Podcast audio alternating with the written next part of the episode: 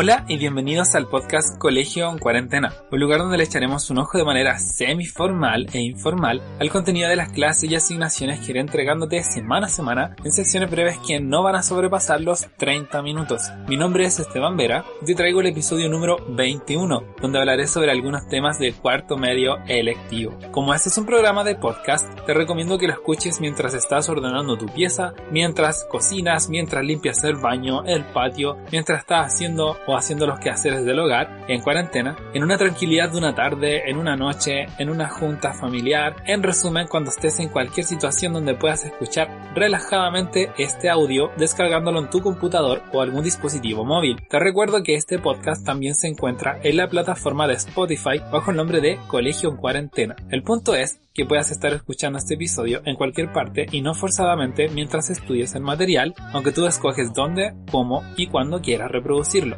No importa con quién estés escuchando este audio, puede ser toda tu familia, amigos cercanos, primos, el perro, todas las mascotas juntas, al desayuno, mientras estás almorzando, cenando, mientras estás jugando algo en línea, mientras ves cosas en las redes sociales, en fin, da lo mismo. Le irás a escucharlo y sobre todo poder aprender un poquito más en cuanto a la materia que vamos a ir tratando.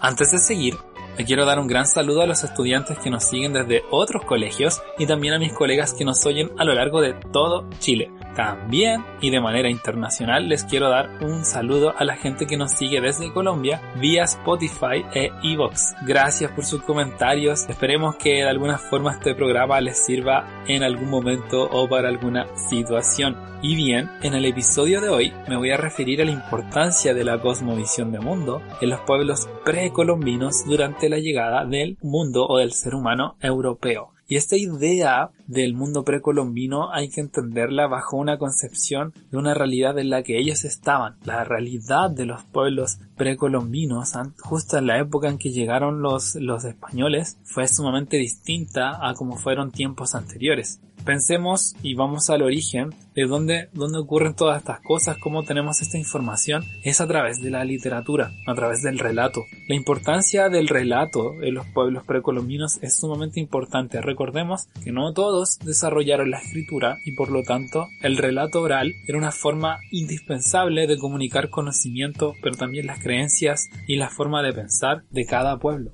Y esta forma de pensar o de ver y de sentir la realidad es sumamente interesante. Por ejemplo, en, nuestra realidad contemporánea, eh, para aplicar lo que hablamos en el episodio 20, en nuestra realidad contemporánea en la que vivimos, tenemos una diferenciación de identidad entre quién soy yo y quién es el otro, pero también con las cosas, ¿no? Por muy gusto, por mucha afectividad y casi una unión eh, casi del alma, ¿no? Que tenemos entre el ser humano y la relación con otros animales o con otros seres vivos, aún así establecemos una diferenciación, pero es muy distinto en cómo los pueblos, estos pueblos que vivieron acá en América veían esta idea. La idea, por ejemplo, de la identidad y de la corporalidad, que es un tema muy interesante que lo vamos a hablar muchísimo más adelante. Esta idea de la corporalidad, el cuerpo humano para los para los sujetos precolombinos no quedaba en tu propio cuerpo físico, por así decirlo, sino que se proyectaba estaba. Y se proyectaba de tal manera en que era uno o vivía en comunión casi como un, solo ser vivo con la naturaleza.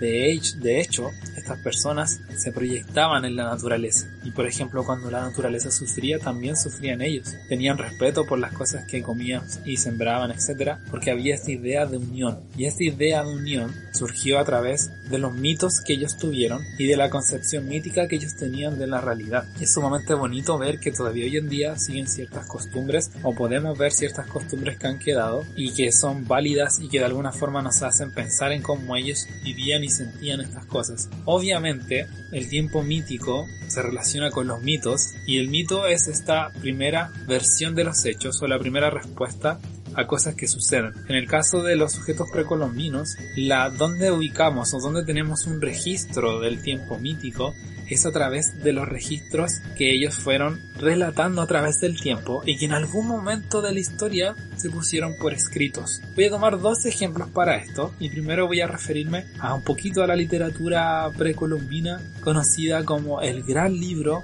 que nos hace recordar un poco o nos hace ver la mirada de los mayas, de este pueblo que vivió por muchos siglos en América, cuyo nombre o se le conoce como el Popol Vuh. El Popol Vuh es como una especie de libro sagrado para los mayas que contiene todo el registro de la creación, de las formas de pensar del ser humano en su relación con la naturaleza, con los alimentos, a través de las generaciones y cómo estos dioses a través de, la creación comenzaron de alguna forma a generar la civilización y a generar el pensamiento del hombre y cómo, cómo estos le entregaron ese conocimiento y cómo el hombre se relacionó con esta idea. Y es sumamente bonito cuando uno, uno lee el Popol Vuh, uno ve que cuando uno está leyendo comienza a ver que hay una creación dentro, dentro de esta concepción mítica precolombina, muy distinta a otras formas de pensar en Europa o Asia o África. Los dioses aquí crean valles, crean montañas, luego crean animales, luego de alguna forma utilizan o, o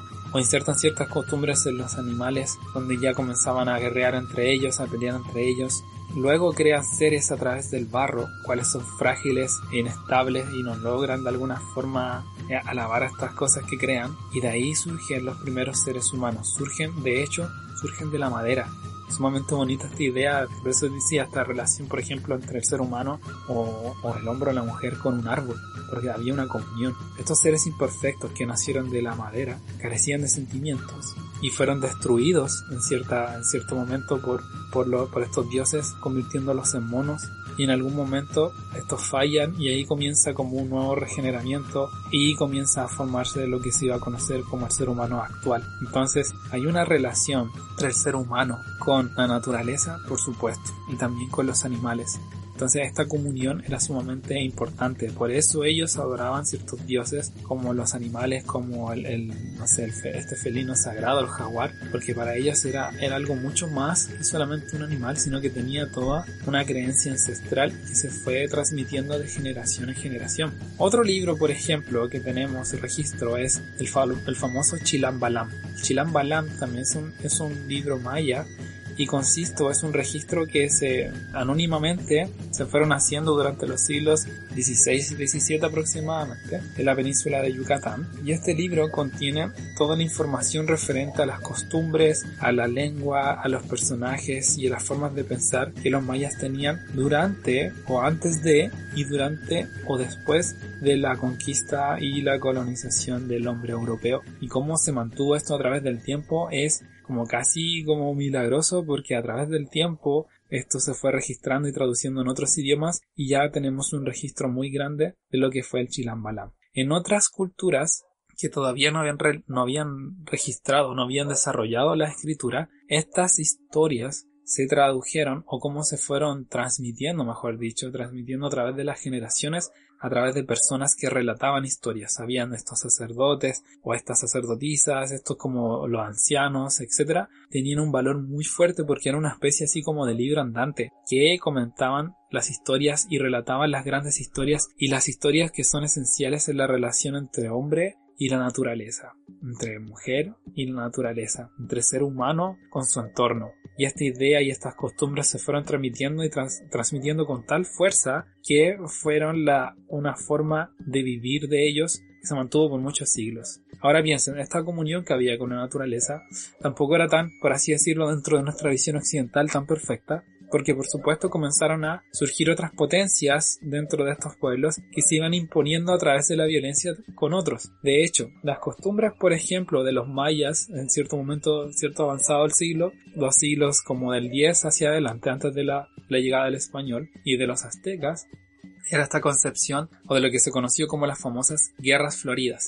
Las guerras floridas eran estas guerras porque se llamaban floridas por la cantidad de color y había una, hay una metáfora muy fuerte ahí con la sangre, con el asesinato, porque las guerras floridas consistían en tomar o capturar la mayor cantidad de personas para sacrificarlas a los dioses que estos pueblos creían. Y de hecho era tal la creencia de ellos, por ejemplo, de sacrificar, de, sacrificar a un ser humano, corazón, decapitaciones y otro tipo de mutilaciones, para poder aplacar la ira de los dioses, aplacar esta ira que los dioses tenían frenéticamente a todos en guerra. De hecho, llegaron, llegó a tal punto, por ejemplo, la civilización azteca de hacerse muchos enemigos de los pueblos que los rodeaban, pero era tan poderoso los aztecas que tomaban, capturaban mucha gente y había más de un sacrificio diario al día. Se sacrificaba mucha gente. Y todo, por ejemplo, para que crezca más el maíz, para que siga saliendo al sol, para que haya oxígeno, etcétera, etcétera. Por muchas cosas. Uno puede pensar dentro de la concepción que uno vive como qué violento, qué terrible, qué bárbaro, pero ojo acá, cuando decimos eso, lo estamos viendo desde la mirada de la otra edad. Y ojo ahí, puede ocurrir un error en que si no nos ponemos en ese contexto, quizás no entendamos ciertas cosas. Ahora, obviamente, hay cosas que el ser humano no, no tranza y hay cosas como leyes universales, por así decirlo, y obviamente los pueblos también estaban conscientes de esto. Pero considerándolo de tal forma que el sacrificio era una cuestión muy sagrada para ellos muy muy sagrado. Había una concepción religiosa al, al, respecto. Por ejemplo, uno de los juegos más conocidos de estas culturas entre la maya y el azteca es un juego que es como una especie de fútbol, más conocida como el juego de la pelota. En el Popol Vuh, ese libro que mencioné hace poco, ese juego de la pelota se relata de una manera mítica porque habían dioses que jugaban a este juego. De hecho, los gemelos que se mencionan en el Popol Vuh eh, entran en, una, en un juego eterno casi contra los dioses, entre los dioses del cielo y los dioses del inframundo. ¿Por qué? Porque la pelota que ellos con la que jugaban representaba el sol. Y la leyenda cuenta que Wanpu o Chivalanque, no sé cómo se dice en maya, lo siento aquí si me escucha gente que sabe, estos gemelos héroes de esta historia eran grandes jugadores de esta pelota y de alguna forma los sonidos que ellos hacían mientras jugaban molestaban a los dioses del inframundo, o sea, de Xibalba. Los dioses del inframundo entonces enviaron a un mensajero, un búho, para retarlos a un juego. Y de alguna forma estos gemelos se las se las ingeniaban para vencer siempre a los dioses de Chivalba y no perder, porque si perdían, perdían la vida. Y bueno, obviamente esto causó que una noche en la casa de otro animal, de un murciélago, se utilizaran ciertas estratagemas para que los gemelos perdieran y lamentablemente en el último juego, Chavalanque, que fue quien retó a estos gemelos, los venció. Y bueno, ustedes saben lo que se consideraba en ese tiempo. Ahora, eso era dentro de la concepción mítica. ¿En qué consistía este juego? Usted tenía que, con la pelota, tenía que pegarle, pero no con los pies, no con las manos, sino con la cadera. Obviamente tenía una protección ahí al respecto, pero la, este juego de pegarle con la cadera al balón, usted tenía que para hacerlo más difícil, el, balón pesaba muchísimo. Piensen que no es un balón sintético como ahora, con plástico, etc. Era un balón de esos tiempos, estamos hablando 1400 años antes de Cristo, o sea, muchísimo tiempo atrás comenzaron a hacerse este juego y consistía en que usted le golpeaba la pelota, pero tenía que hacerla pasar por, por mucha altura, en un muro bastante alto, considerablemente alto, hacerla pasar por un orificio, un orificio tan tan preciso que apenas podía pasar la pelota por ese orificio, por esa argolla. Y es, sumamente fuerte, o sea, sumamente difícil jugar esto. Y me imagino el, peso de la pelota y la, astucia y la habilidad para poder hacer eso y jugaban esto por muchos siglos. De hecho, en algún momento de la historia se dice que las personas, los jugadores que ganaban estos partidos o ganaban, ganaban este partido, este deporte, eran sacrificados en honor a los dioses y no había mayor honor que sacrificarse porque ganaste un juego. Miren qué interesante. Ahora, todas estas ideas, meten estas ideas, concepciones míticas y las guerras florías que también llevaron a cabo ciertos imperios en este tiempo precolombino, produjo una matanza increíble entre ellos y una brutalidad, una violencia extrema, pero dentro de estas concepciones que ellos tenían sobre la identidad, sobre su propia forma de pensar. Y todo esto tan interesante que estamos hablando se vino abajo o cayó gracias o debido al este famoso entre comillas ya lo vamos a decir descubrimiento de América o invención de América llamémoslo así mejor que hizo el mundo europeo contra el mundo aquí de las Américas. Ahora este descubrimiento fue un choque de dos mundos sumamente fuerte, fue un, todo un cambio cultural sumamente potente desde el idioma, desde las formas de vestir, de pensar y de, y de ver la realidad, porque uno veía de una forma al otro pueblo y el otro pueblo también lo veía desde otra forma. Favorablemente para el hombre, para el hombre europeo, el hombre blanco, se decía, él tuvo la suerte de que justamente llegó a ciertas situaciones y contextos en que las profecías de los, de los, mayas y aztecas coincidían con que iba a llegar, iban a, llegar, volver los dioses, que iba a volver, por ejemplo, Quetzalcoatl, que iba a volver o iban a volver estos dioses blancos a poder reinar otra vez a este gran imperio.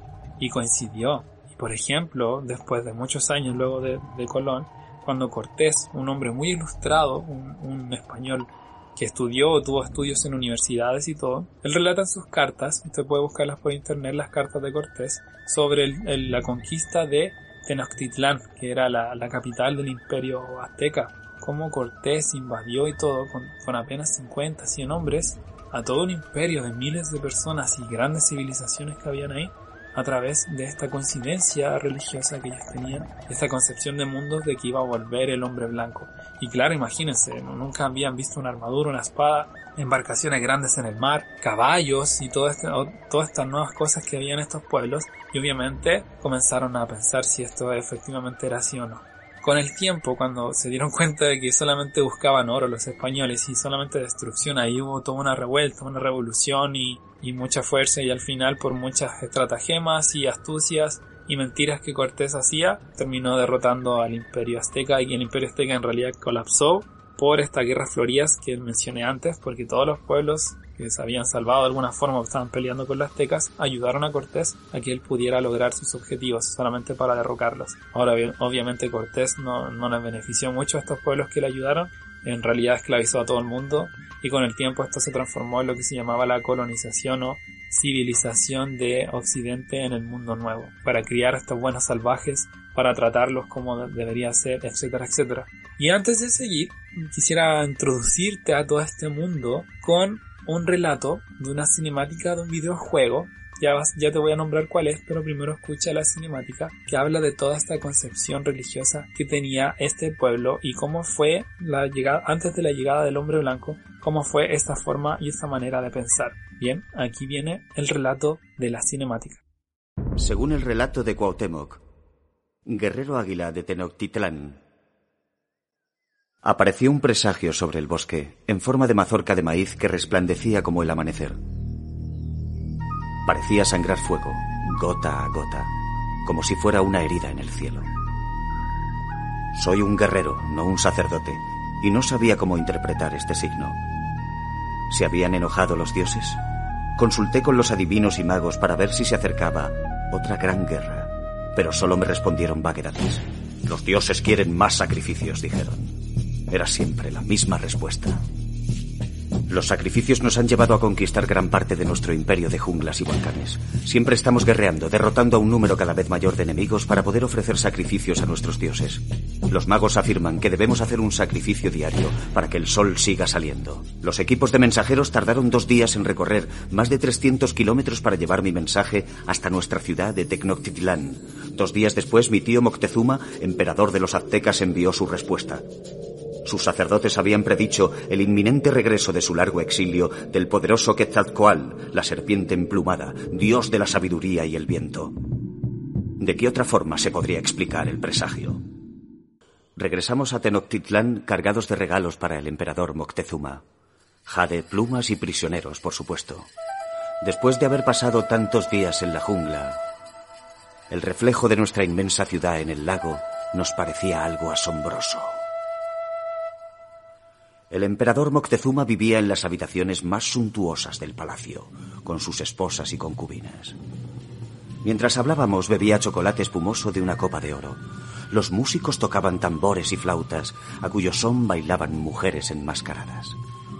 Cuando hace muchos años mi tío Moctezuma subió por primera vez a la Gran Pirámide para convertirse en emperador, hubo una gran celebración. Pero ahora, algunos cuestionan su poder. A veces tarda demasiado en tomar decisiones y casi nunca dirige a sus guerreros en el combate. Los sacerdotes de Moctezuma nos informaron de que Quetzalcoatl, la serpiente emplumada, regresaría pronto a Tenochtitlán para reclamar el trono. Como había ayudado a preparar su llegada, me dieron una macana de obsidiana nueva y me ascendieron al rango de guerrero jaguar. Aquella noche hubo más fiestas y danzas. El aire olía a perfume pero mientras bajaba las escalinatas del palacio del emperador, vi que el presagio seguía sobre el lago, lanzando chispas en el cielo de la medianoche. Así habló Cuauhtémoc, guerrero jaguar de Tenochtitlán. Los primeros mensajeros que llegaron a Tenochtitlán nos hablaron de montañas y torres que flotaban en el mar. Las historias que le contaban a Moctezuma eran cada vez más fantásticas. Disparaban bolas de piedra, que lanzaban chispas y una lluvia de fuego que destrozaba las armas. Estos dioses cabalgaban sobre inmensos ciervos sin cornamentas. Sus espadas, arcos, escudos y ropas eran de hierro. Estaba claro, se trataba del regreso de Quetzalcoatl. Moctezuma oía estas noticias con creciente preocupación. Mientras se movía nervioso en el Icpayi, su trono sin patas, mandó llevar caros regalos a los recién llegados, con la esperanza de que tal cual le perdonaría cuando la serpiente emplumada llegara a Tenochtitlán. Ha regresado, me susurró Moctezuma. Ha venido a recuperar su trono como prometió al marcharse. Sujeté firmemente mis armas, pero no dije nada. ¿Cómo podía contradecir la palabra de nuestro emperador? Así habló Cuauhtémoc, guerrero jaguar de Tenochtitlán. Según el relato de Cuauhtémoc, guerrero jaguar de Tenochtitlán, otro presagio. El lago que rodea la gran ciudad de Tenochtitlán se elevó. Aunque no hacía viento, e hirvió como si lo hubieran calentado. Espumó hasta que se abalanzó sobre las casas de la ciudad, arrastrándolas con él. Acompañé a nuestros dignatarios al encuentro con los recién llegados. Viajamos hacia la costa atravesando los territorios de nuestros enemigos tlaxcaltecas. Cuando salimos de la jungla, los extranjeros nos dieron la bienvenida, aunque mantenían sus armas al alcance. Les dije que éramos los aztecas, representantes del gran Moctezuma. Su jefe dijo que eran españoles y que él se llamaba Cortés, aunque pareció complacerle que nos refiriéramos a él como Quetzalcoatl. No me parecieron dioses, aunque sus armaduras y animales parecían de otro mundo.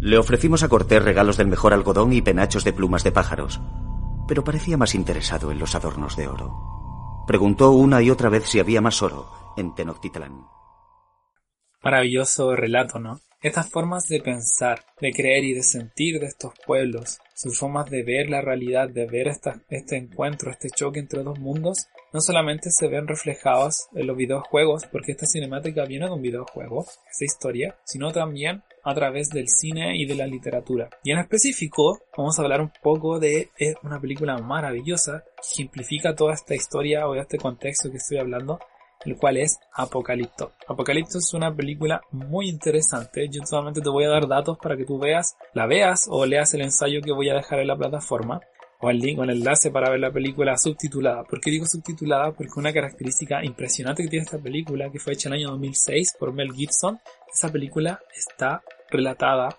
o, los personajes hablan en maya. No es un idioma falso, es maya. Un tipo de maya, de, de, los tantos tipos de mayas que hay, más de 20. Y como hablan en esta forma, en este lenguaje, es sumamente potente cuando uno ve cómo ellos piensan, la realidad, cómo entienden la naturaleza, cómo entienden esta relación entre familias, cómo inclusive hay ciertos relatos eh, míticos sumamente geniales, por ejemplo, cuando el padre habla con el protagonista, cuando le dice acerca del miedo, importancia o por qué, qué hacía el miedo con la gente, o cuando estaban en la noche hablando en la fogata y el, el anciano le cuenta toda esta historia ancestral. Y sobre todo también cuando lamentablemente nosotros vemos por experiencia propia de los protagonistas las guerras floridas. Y son muy violentas y vemos como estos cambios de mundo son sumamente fuertes y toda la evolución que tiene el protagonista y todos sus obstáculos para tratar de escaparse de esta subyugación que tenía el pueblo maya sobre ellos. Ahora, cuando ustedes ven la película se van a dar cuenta de muchas cosas, de muchas formas de ver y de pensar, pero con este idioma maya nos transmite de manera más personal la cosmovisión del mundo de ellos, su forma de ver las cosas, las formas de identidad que tienen y sobre todo en algunos momentos esenciales de, la, de esta historia. Por ejemplo, cuando, cuando vienen los sacrificios que hacían los mayas, la relación entre padre e hijo, la relación con el jaguar, las maldiciones y las profecías, el ideal de libertad, de la esclavitud, la, el color, sumamente importante el color en esta, esta película, los colores que se utilizan. Y sobre todo, por supuesto, cuando ocurren muchas cosas que no voy a contar, ocurre el encuentro con el hombre europeo, que es como el es, casi el clímax, el momento más tenso de todo y ahí ustedes van a ver cómo esto funciona y más o menos van a tener una idea generalizada, obviamente a través de esta adaptación, de esta ficción, de cómo fue o cómo fueron las guerras floridas. Pero ¿por qué hago leer o ver esta, este film? Más que todo por esta forma de identidad en que ellos muestran casi hasta la mitad de la película, porque es muy interesante cómo se muestran las formas literarias de identidad a través del relato, a través de las costumbres que ellos tenían, pero a través de su forma de sentirse y representarse. De hecho, la importancia del nombre es sumamente esencial para el protagonista. En cierto momento de, de sus pruebas, él menciona a sus enemigos quién era. Yo soy tal persona, soy cazador y hago esto. Ustedes se van a dar cuenta otra vez en ese momento tan genial cuando él sale del agua, en cuanto a él se identifica, cómo él se identifica con un nombre y su relación con la armonía y con las costumbres ancestrales que tenía. Bien, eso ha sido todo por el día de hoy. Te dejo con la visión de mundo de estos pueblos precolombinos y te invito a que puedas ver la película o leer el ensayo, cualquiera de las dos. Si haces las dos, mucho mejor. Eso ha sido todo. Se despide desde algún lugar llamado Valparaíso, profesor Esteban Vera. Chao.